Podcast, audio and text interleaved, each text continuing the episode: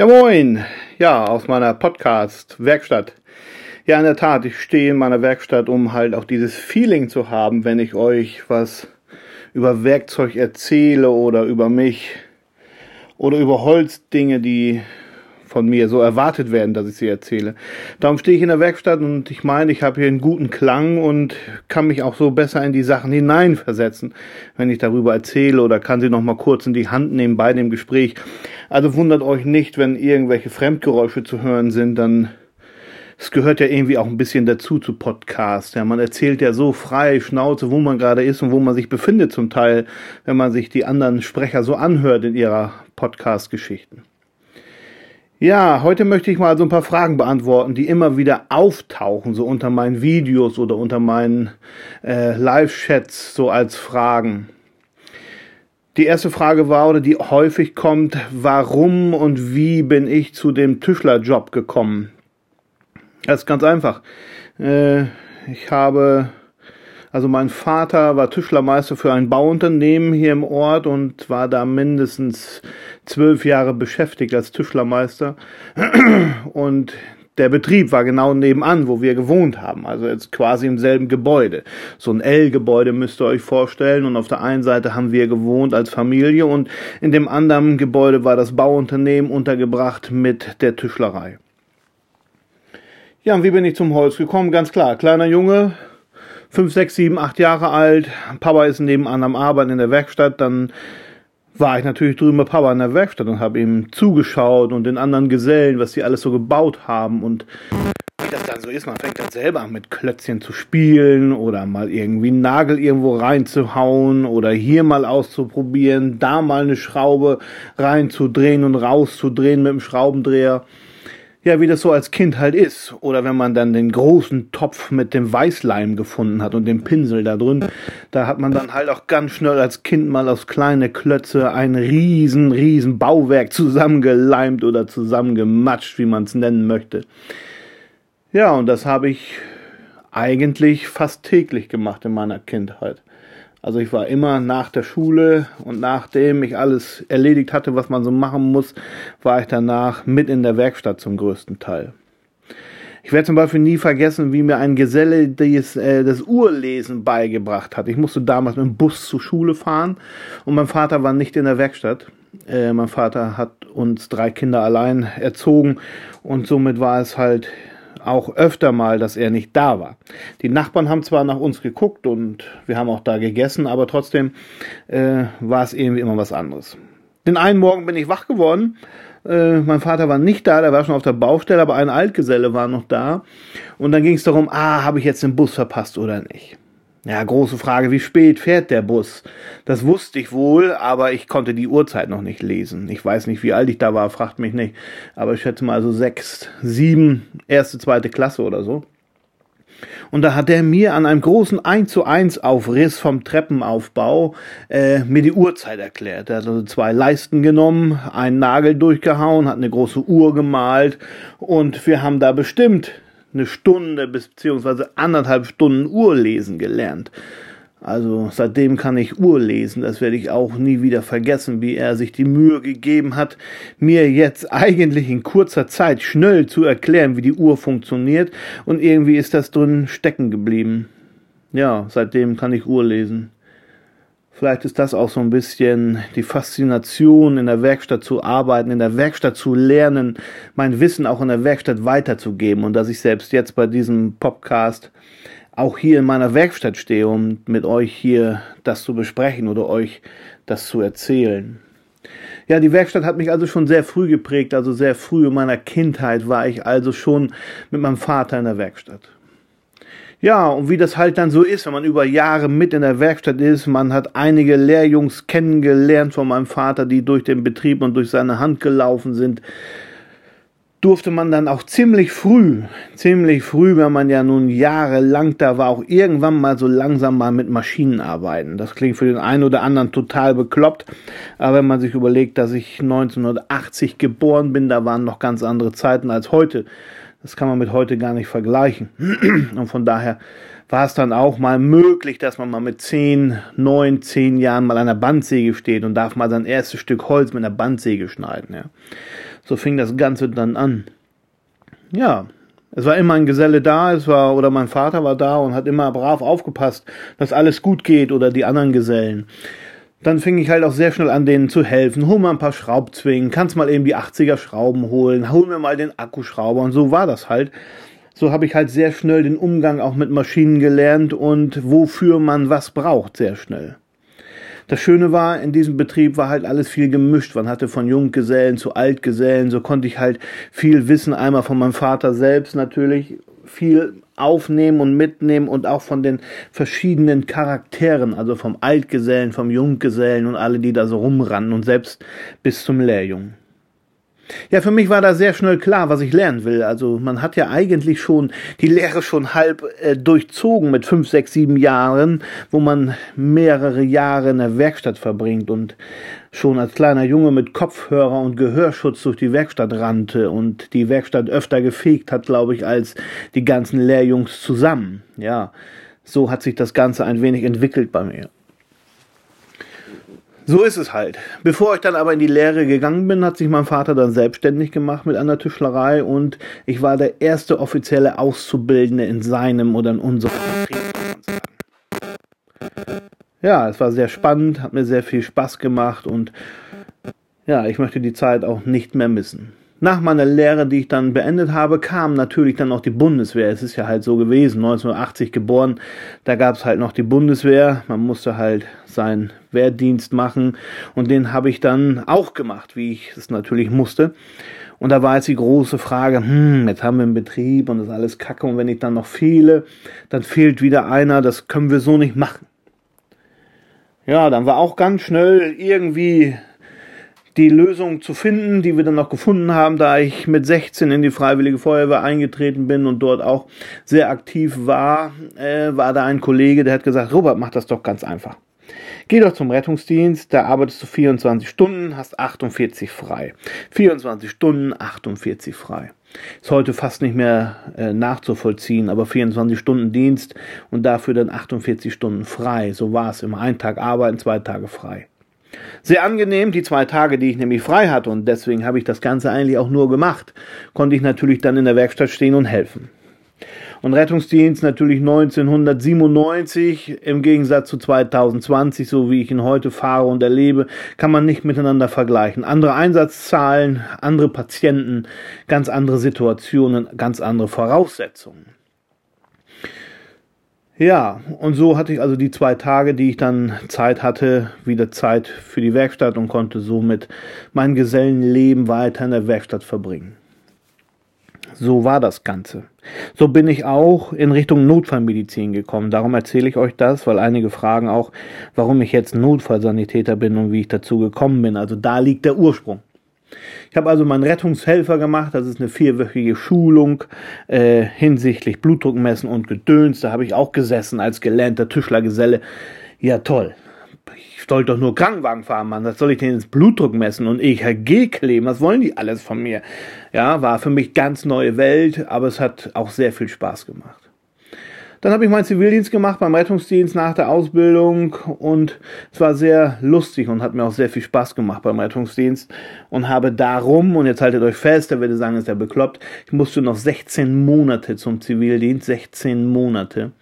Da habe ich verlängert auf 24. Ich bin sogar länger geblieben, weil es mir echt Spaß gemacht hat. Danach war ja keine Verlängerung mehr möglich und somit habe ich also dann den Rettungsdienst verlassen und bin wieder zurück in die Werkstatt. Ja, kurze Zeit drauf, drauf war das Jahr 2000. Jahr 2000 war die Wirtschaft wirklich scheiße. Wie jeder vielleicht noch weiß, der aus der Zeit kommt, dass 2000 in der Baubranche auch ziemlichen Knick hervorgerufen hat und somit mein Vater den Betrieb verkauft hat. Verkauft, ja. Er wurde dann gekauft von einem Wuppertaler und hat dann den Betrieb weitergeleitet mit meinem Vater zusammen als Meister. Ich habe mich dann distanziert von dem Ganzen und bin dann, habe mich neu beworben und zwar war ich dann in der Klinik. Ich habe mich in der Klinik beworben als Rettungssanitäter damals noch und die haben mich dann eingestellt. ja, von einigen Stationen, die ich durchlaufen bin, Orthopädie, Psychostation, Dermatologie, äh, Kinderabteilung, alles Mögliche, was ich durchlaufen habe, bin ich dann am Ende in der Notaufnahme gewesen, im Akutkrankenhaus, was mir dann sehr gut gefiel. Ja, das war so mein kleiner Werdegang. Das Krankenhaus hat mir die Möglichkeit gegeben, später die Ausbildung zum Rettungsassistenten zu machen, hat mir also die Möglichkeit eingeräumt, die schulische Ausbildung zu machen und danach das Anerkennungsjahr zu machen. Somit war ich dann äh, später auch Rettungsassistent.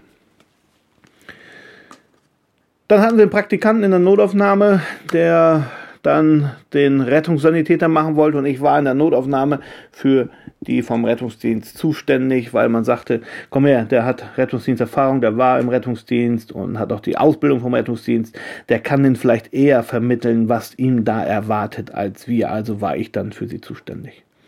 Ja, und auf einmal stand mein jetziger Chef vor mir. Ja, er ist Chef vom Rettungsdienst geworden und musste halt auch seinen Rettungssanitäter machen, damit er was versteht von der Materie. Und so kamen wir ein bisschen ins Gespräch und ja, und sagte dann am Ende, wenn ich wolle, könnte ich mich ja bei ihm bewerben und wenn er dann Chef wäre, würde er mich mal zum Vorstellungsgespräch einladen. Ja. Nach zehn Jahren Klinikarbeit und jeder weiß, wer in der Klinik gearbeitet hat, dass das nicht ganz so einfach ist, äh, war ich natürlich entschlossen, mich zu bewerben. Ich habe natürlich mich nicht nur bei meinem jetzigen Arbeitgeber beworben, sondern bei vielen anderen auch. Und es war jetzt gerade so der Zeitraum, wo das gerade günstig war. Ja, es war wirklich günstig, sich zu bewerben, da diese Zivildienstgeschichte aufgehört hat. Man hat ja dann den Zivildienst gestrichen, somit fehlte natürlich dem Rettungsdienst die ganzen Zivildienstleistende und es wurde mehr Platz für Festangestellte, kann man so sagen, ja. Und da ich ja schon bis zum Rettungsassistenten ausgebildet war, war es dann also nicht so schwer, eine Arbeit zu bekommen. Ja, nun bin ich auch schon wieder neun Jahre bei meinem jetzigen Arbeitgeber und fühle mich da auch sehr wohl. Wann bin ich angefangen, meine YouTube-Videos zu drehen? Das war 2000 und, oh, jetzt muss ich lügen. Ich glaube 16. 16 war das, 2016 habe ich dann, ich habe ja mir nebenbei meine kleine Werkstatt hier aufgebaut. Nachdem mein Vater dann verstorben ist, äh, habe ich einige Maschinen behalten und ja, habe also noch viele Dinge aus dieser Zeit, wie ihr selber auch in meinen YouTube-Videos sicherlich schon bemerkt habt, dass ich doch immer wieder mal vom Dachboden irgendwelches altes Werkzeug runterkrame und man sagt, up, sowas hat er auch noch. Daher kommt das Ganze. Ja, so entstand YouTube. Mein erstes Video habe ich natürlich erstmal bei YouTube gesehen und das war natürlich der Truppe, selbstverständlich, der da noch in seiner unbeheizten kleinen Werkstatt stand mit Handschuhen und Mütze auf und hat versucht, ein Holz zu verleihen, wo ich gesagt habe, Leute, das kann nicht gut gehen, was macht er da? Ja. Und das hat mich so ein bisschen inspiriert. Dann kam er mit seinem Kreisschneider sehr früh, wer ihn also kennt, weiß, wovon ich rede. Und dann sagte er, ja, Kreisschneider an der Bandsäge. Da habe ich eine Bandsäge, wieso ein Kreisschneider für die Bandsäge? Das geht doch mit der Kreissäge. Und wer mein allererstes Video kennt, das ist das, wo ich, ich glaube, es heißt Kreisschneiden mit der Kreissäge. Da habe ich also mein erstes Video hochgeladen. Und ich habe da sehr schnell, was mich echt wundert, Rückmeldungen bekommen, auch hier im Ort. Äh, viele, die hier in der Tischlerei arbeiten, haben gesagt, Robert, das haben wir gleich ausprobiert. Das geht gigantisch. Das ist eine geile Idee. Für einen größeren Tisch, wenn man mal einen runden Tisch machen muss, kann man so genial einen runden Tisch schneiden. Das ist echt eine geile Idee. Mach weiter so. Ja, und so habe ich das irgendwie so langsam aufgebaut und bin recht gut, muss ich sagen. Also mit 46.000 Abonnenten jetzt zur Zeit. Äh, da laufen natürlich andere an mir vorbei und haben natürlich sehr schnell 70, 80.000 zusammengekriegt, wo ich noch ein bisschen in der Luft hänge, was mich nicht ärgert, aber mich doch schon wundert. Aber gut, jeder macht es anders, jeder macht es auf eine gewisse Art und Weise, wie er es für richtig hält und dem einen gefällt das so, dem anderen gefällt das eher so. Und wenn man sich anguckt, wer schaut sich welche an, dann kann man schon so ein bisschen erkennen für sich selber, äh, was wollen die Leute von dir sehen und warum schauen die einen überhaupt, ja. Und das kristallisiert sich halt auch raus aus meiner Fanpost. Ja, es sind meistens Fanposts, die selber das Handwerk gelernt haben und nochmal ein paar Tipps gerne hätten oder einfach nur sagen, das ist eine gute Idee, die haben wir direkt umgesetzt im Betrieb oder haben einen Meistertitel im anderen Gewerke und fangen jetzt an mit dem Holz zu arbeiten, wie vor kurzem auch erst ein Bauunternehmer, ein Diplom-Ingenieur, glaube ich sogar, sich bei mir gemeldet hat das baut mich immer wieder auf und sagt, komm her, auch wenn du bloß 46.000 Zuschauer hast, Robert, das reicht, du hast aber die richtigen Zuschauer. Natürlich will ich jetzt nicht damit sagen, dass die anderen alle falsch sind, aber vielleicht habe ich so die Altersklasse jetzt aufgebaut und ausgeschöpft, die mich hinsichtlich meines Wissens schätzen und nicht nur diese schnelle, äh, diese schnelle Beschäftigung sehen wollen, ja. Da schreiben viele, du redest viel zu viel, was laberst du da alles, zeig einfach nur, was du baust und fertig. Das bin aber nicht ich, ich möchte euch gerne dabei vermitteln, was ich hier mache und wie ich es mache, weil ich glaube, das ist auch das, was mich so ein bisschen ausmacht. Ja, sicherlich gibt es immer wieder so ein paar Nachahmer, ja, und das ist halt nicht ärgerlich, aber ich nehme es halt, ja, ich registriere das Ganze halt, wenn ich eine Hobel-Serie anfange und dann die anderen auch über Hobel erzählen, dann denke ich immer, na, haben wir keine eigenen Ideen. Aber gut, so ist das halt. Es, man muss da halt es ein Geben und ein Nehmen und ein Leben lassen. Und somit ist das auch alles ganz in Ordnung. Ja, jetzt sagen einige, du fängst ja auch mit Podcast an. Das hat, haben ja auch schon einige davor schon angefangen, auch in deiner Kategorie. Und ja, jetzt möchte ich das auch mal versuchen. Vielleicht äh, wird das ja was. Ich weiß es auch nicht. Vielleicht sagt ihr auch, nee, das kann man sich gar nicht anhören, was der da erzählt. Er kann besser in der Werkstatt stehen, man sieht ihn dabei und er krakelt da auf seiner Spanplatte was rum, auf seiner Tafel, die auch sehr schnell, sehr schnell angenommen worden ist, wie man bei den anderen sieht. Die anderen krakeln aber nicht auf einer Spanplatte rum, weil dann würden sie mich vielleicht zu sehr nachahmen. Nein, sie haben alle diese weißen Sideboards und wie das alles heißt, mit ihren Stiften und alles abwischbar. Ja, aber auch da sehe ich so ein bisschen mich wieder drin, muss ich sagen, weil ich habe es vorher nicht gesehen bei Truppe, dass der an so einer Tafel schreibt oder bei wem auch immer. Und seitdem ich das vermehrt mache und somit mit, ja, ich will jetzt nicht sagen technischen Zeichnungen, versuche euch während meines Videos noch etwas genauer was erklären zu können, taucht dieses Phänomen des Aufzeichnen auf Tafeln vermehrt auf. Ja, aber so ist das halt. Jeder lebt von dem einen und der andere von dem anderen, so wie jetzt mit dem Podcast. Vielleicht sage ich, geil, Podcasts gefallen mir, sie werden gehört und das habe ich mir vielleicht bei dem und denen abgeguckt. Mal sehen, was draus wird. Ich bin selber sehr gespannt. Ja, YouTube mache ich jetzt seit vier Jahren. Ich meine sogar recht erfolgreich. Natürlich verdient man damit keine Millionen, auch keine Tausende, wenn einige das glauben. Vielleicht die Kollegen, die schon viel weiter sind von den Zuschauerzahlen und von ihren Abonnenten, die vielleicht dann auch schon mal ihre paar Tausend verdienen denen sei es auch gegönnt, weil die richtig hart dran arbeiten. Auch YouTube ist richtig, richtig harte Knüppelarbeit. Das Schneiden, das Zurechtmachen, sich Gedanken machen, sich ein Projekt ausdenken, das Umsetzen, dann das Video schneiden. Ich meine, wenn man einen Kameramann hat, der einen Film dabei und man sich über diese Einstellung keine Gedanken machen muss, dann ist das Ganze natürlich noch etwas leichter. Ja, aber da möchte ich eigentlich gar nicht hin, bin ich ganz ehrlich. Meine Videos sollen so bleiben, wie sie sind. Also das bin ich. So bin ich. Dass auch mal die Kamera knirscht und rackelt, wenn man sie umstellt.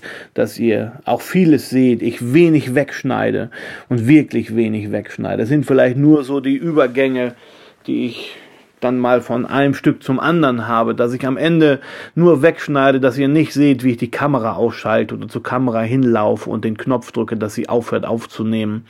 Solche Dinge schneide ich meistens raus, aber alles andere, alles andere, was ihr seht, ist alles echt. Ich mache mir auch nie große Gedanken über irgendwas und darum müsst ihr auch einfach manchmal so ein bisschen Verständnis walten hinsichtlich meiner, äh, ja, vielleicht versehen, die ich mit einbaue, ja, weil das kommt alles aus meinem Kopf und das ist dann in dem Moment, so wie ich es dann gerade gelernt habe und ob da vielleicht nach meiner Lehrzeit von 99 bis 2020 sich irgendwo ein Fehler eingeschlichen hat, dann ist das so, ob ich erst Borke sage und dann Rinde oder Rinde und Borke und solche Dinge oder wo viele gelacht haben über mein Glasvideo, wo ich da auch gewisse Dinge mit Jo, äh, mit, wie war es auch noch, mit Soda versehen habe, das falsch erzählt habe. Und das war natürlich auch wieder so ein kleiner Aufhänger. Aber das bin ich halt. Ich versuche euch natürlich so mein Wissen, wie ich es im Kopf habe, äh, zu vermitteln. Und natürlich kommen da Fehler drin vor und schleichen sich irgendwelche Dinge ein, die falsch sind und da nicht reingehören oder vielleicht anders sind. Oder wie ich es auch schon gehabt habe, dass ich euch was über Maschinenkunde erkläre. Und dann schreibt ihr auf einmal drunter, Robert, das ist richtig. Aber heute macht man es nicht mehr so. Heute wird das so gemacht. Okay, denke ich, ist natürlich mit der Zeit ändert sich alles, auch der Umgang mit Maschinen. Ich versuche mich selber ja auch auf dem Laufenden zu halten und gucke bei der BG, welche Vorschriften, welche Zettel, suche immer das Neueste raus und versuche mich so ein bisschen äh, auf dem Laufenden zu halten. Natürlich fällt mir das nicht immer leicht, das ist auch klar. Ich habe ja auch noch den anderen Beruf des Notfallsanitäters und des Leitstellendisponenten und den Dozenten in der Fachberufsschule für Notfallmedizin. Äh, also mein Leben besteht eigentlich nur aus Lernen in jeder Hinsicht, egal was ich beruflich mache. Ob es jetzt in der Werkstatt ist und ich mich mit neuen Dingen beschäftigen muss, es Kooperationspartner gibt, die sich melden und mir was anbieten, womit ich mich dann mit deren Material und mit deren Produkt beschäftigen muss, um das dann später vielleicht indirekt, muss ich sagen, euch irgendwie äh, nicht anzudrehen, das wäre falsch, aber euch zu erklären und zu zeigen, was es da alles gibt. Denkt nochmal an die Stemmmaschine zum Beispiel. Mein Stemmmaschinenvideo hat dafür gesorgt, dass diese komplette Record Power Gruppe wahrscheinlich nochmal aufgelegt worden ist und diese ganze Maschine nochmal produziert worden ist für den deutschen Bereich. Das muss man sich mal überlegen. Ähm, das kommt natürlich auch manchmal dabei raus. Ja, aber wie es dann halt so ist, äh, ich bin der, der da nicht gerade gut von abgekommen ist, sagen wir mal so. Mich hat keiner angerufen und hat gesagt, wir haben jetzt so und so viele Maschinen durch Sie verkauft, was können wir Ihnen denn mal Gutes tun? Ja, also das habe ich auch nicht äh, erleben dürfen. Das ist natürlich dann ein bisschen traurig und das ist dann natürlich immer so ein bisschen auch das Zeichen, dass YouTube für alle nutzbar ist. Natürlich habe ich die Stemmmaschine, selbstverständlich habe ich die Stemmmaschine davon und äh, aber dass dann so viele auf mein Video reagiert haben und das gekauft worden ist und das weiß ich selber auch, weil viele mich angeschrieben haben, weil ich in dem Video erzählt habe, dann und dann ist es käuflich zu erwerben, die Maschine. Und dann verschob sich das Ganze, weil der LKW überfallen worden ist von England hier auf dem Weg nach Deutschland und so. Die Informationen habe ich natürlich gewusst und auch weitergegeben, damit jeder wusste, worum es geht. Alleine daher wusste ich schon, dass es einige Maschinen verkauft worden sind durch mein Video. Also es hat mich schon ein bisschen fasziniert und habe auch gemerkt, wie schnell man Einfluss über YouTube haben kann. Das freut mich, macht mir auch sehr viel Spaß. Aber wie gesagt, um auf das Thema zurückzukommen, auch ich bin immer im Lernprozess und wenn ich dann mal irgendwas Falsches sage oder äh, mal irgendwas versehentlich vertausche, dann die meisten wissen es und registrieren es und lachen da mal kurz drüber und gut war's, aber es gibt dann auch noch so diese klugscheißer Besserwisser, die einem das dann 500 Mal per E-Mail unter die Nase reiben und du bist so dämlich oder behaupten dann, du kannst niemals Tischler gelernt haben. Das, was du da erzählst, ist völliger Schwachsinn und dann bezieht sich das auf einen Satz in dem ganzen Video und das finde ich dann ein bisschen unverschämt, dass man das dann so auslegt, als hätte man den Job nicht gelernt. Ja, das ist dann schon ja, da fühle ich mich dann doch schon ein bisschen arg getroffen, muss ich sagen. Und das gehört sich irgendwie nicht. Ich finde, jeder soll so leben und seine Videos machen, wie er will. Es muss ja auch nicht jeder gucken. Ich schreibe es dann auch immer gerne drunter. Ja, dann guck doch nicht, dann schalt doch einfach ab. Es gibt so viele Videos oder auf YouTube so viele äh, Darsteller in der Bastelbranche oder wie man es auch nennen möchte, in der Holzbranche, wo jeder was lernen kann, wo jeder das Niveau findet, was ihm zusagt, ja. Einmal der eine, der einfach durch mein Reden zwischendurch viel lernt und mich als Mensch vielleicht sympathisch findet. Der nächste hat halt den anderen, der das einfach besser findet, wenn man nicht so viel redet und einfach nur das Projekt zeigt, zwischendurch ein paar Bilder zeigt, wie weit er ist und dann am Ende das Projekt vorstellt. Und jeder muss sich dann denken, wie er das zusammengebaut hat. Das ist nicht meine Welt. Ich möchte euch gerne vermitteln, wie ich das baue, warum ich das so baue. Vielleicht für den einen oder anderen, der es nachbauen will. Selbst wenn man in dieser Bauphase ist und sieht, oh, Küstenholz hat das so gemacht, hier ändere ich jetzt was ab, kann man ja. Aber für mich ist es halt auch wichtig, diese einzelnen kleinen Dinge euch zu vermitteln und zu zeigen, wie ich sie gemacht habe. Das ist nicht immer das Nonplusultra, ist mir auch klar. Aber in dem Moment war es die Idee, die mir der weitergeholfen hat zu diesem Bau dieses Projektes und dann ist es doch auch in Ordnung. Und es funktioniert ja. ja. Gut, diese, die immer alles irgendwie kommentieren und besser wissen, gibt es immer. Und das ist ja auch nicht böse gemeint. Manche Ratschläge sind echt, echt sinnvoll. Und dann sage ich, Mensch, das wusste ich selber nicht. Danke für den Tipp. Da schreibe ich dann natürlich auch dementsprechend dem zurück oder wie auch immer. Aber es gibt auch manche Dinge, die sind einfach unpassend, ja.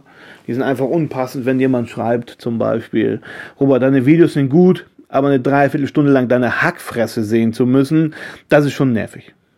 Ja, das ist, das hat sich so in meinen Kopf sich reingebrannt und das war bis jetzt auch so die böswilligste äh, Beurteilung eines Videos, so, also an mir, an meiner Person, muss ich sagen. Aber gut, da steht man irgendwann drüber und sagt, du kleiner Spiep, äh, kannst mich mal oder so, ja.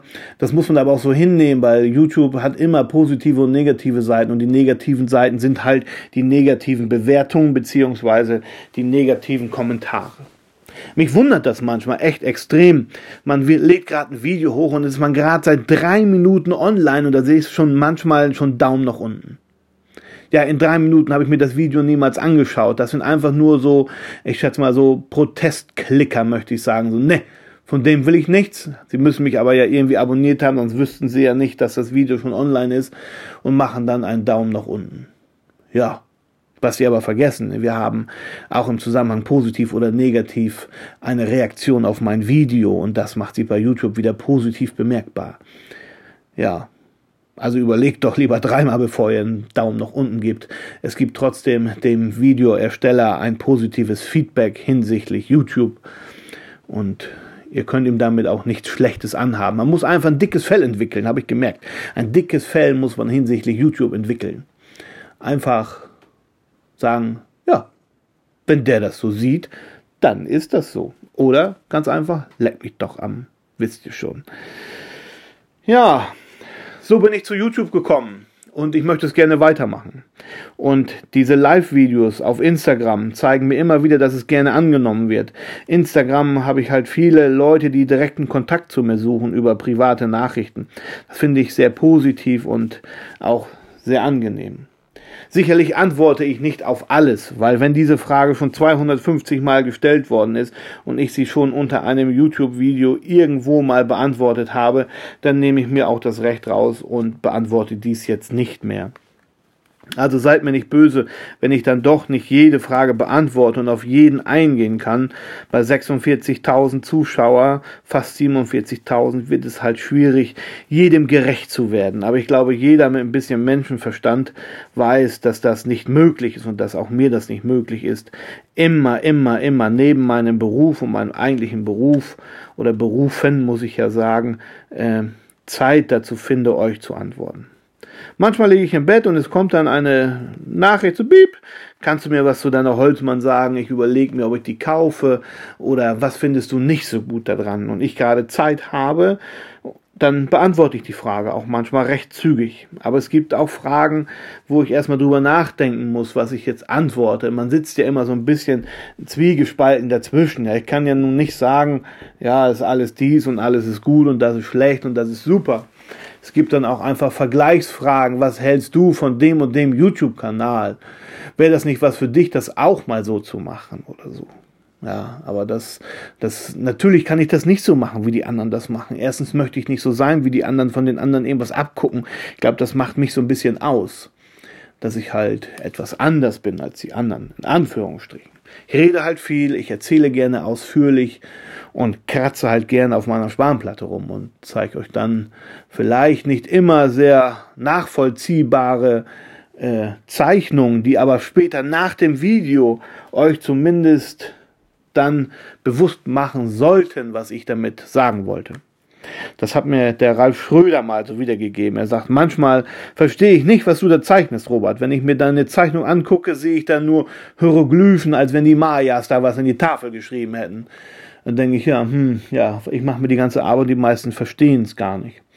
Bis sein zweiter Satz da, darauf folgte und da sagt der Robert, aber am Ende, am Ende, wenn das Projekt fertig ist und du das dann auch nochmal bildlich oder man das Projekt dann sieht, dann versteht man die Zeichnung und dann weiß man auch, was du einem damit sagen wolltest. Also werde ich weiterhin meine Krakelzeichnung machen, um vielleicht im ersten Moment euch nur ein großes Fragezeichen an den Kopf schmeißen mit meinen Zeichnungen, aber dann am Ende vielleicht den sogenannten Aha-Effekt erreiche. Ja, so viel dazu, so ein ganz bisschen aus meiner Kindheit, wie ich überhaupt zu dem Tischlerberuf gekommen bin und ein bisschen ausgeschweift bin oder warum ich jetzt in der Medizin tätig bin, was ich auch sehr, sehr gerne mache. Ja, und was alles so ein bisschen passiert ist. Natürlich nur in groben Zügen, aber ich glaube, das bin ich euch schuldig, nachdem ihr mich so treu verfolgt und sicherlich auch den ein oder anderen mal die Frage hat, Mensch, vom Tischler zum Notfallsanitäter, wie geht das? Hier habt ihr jetzt die Antwort als Podcast und ich hoffe, es hat euch Spaß gemacht, mir zuzuhören. Ja, wie gesagt, das ist nur ein kleiner Ausschnitt aus meinem Leben, so von null Jahren bis den jetzigen Standpunkt. Nur damit ihr mal so ein bisschen nachvollziehen könnt, wie ich das Ganze aufgebaut habe oder wie sich das aufgebaut hat. Man baut sich das ja nicht, doch man baut sich selber auf, aber manchmal ist es ja auch so ein bisschen, äh, äh, wird einem das ja so in die Wiege gelegt, möchte ich sagen. Und das möchte ich meinem Vater nochmal danken, der auch schon wieder seit 2012 verstorben ist. Äh, der hat mir so viel beigebracht, auch ja, äh, handwerkliches Geschick und vielleicht war es auch einfach die Zeit, wo ich als kleiner Junge in der Werkstatt war und eine kleine Führung genießen durfte durch einen Altgesellen, einen Junggesellen, einen Lehrjungen und meinen Vater. Und habe so vielleicht viel mitnehmen können, was in manchen Situationen ganz nützlich ist und wieder hochkommt und sagt, ha, da hat der Bernhard, der hat das damals so gemacht. Das sind Bilder, die hat man als Kind gespeichert. Und wer weiß, dass Kinder viel besser lernen können als Erwachsene, könnt ihr euch vorstellen, dass ich manchmal Dinge und Tricks rauszauber, die ich als Kind nebenläufig mal irgendwo gesehen habe in der Werkstatt, weil irgendein Geselle Lehrjungen es so angewandt hat und ich mir es einfach gemerkt habe. Ja. Na gut, Nichtsdestotrotz, irgendwann, irgendwann endet jeder Podcast und ich möchte diesen Podcast jetzt nach 32 Minuten hier schließen. Und ich hoffe, dass es euch Spaß gemacht hat, mir zuzuhören und ihr vielleicht auch weitere Podcasts von mir hören wollt und euch die auch anhört. Was bleibt mir zu sagen? Mir bleibt nur zu sagen, wir hören uns in der Zukunft und natürlich abschalten nicht vergessen. Das werde ich jetzt auch tun und wir hören uns beim nächsten Mal. Tschüss.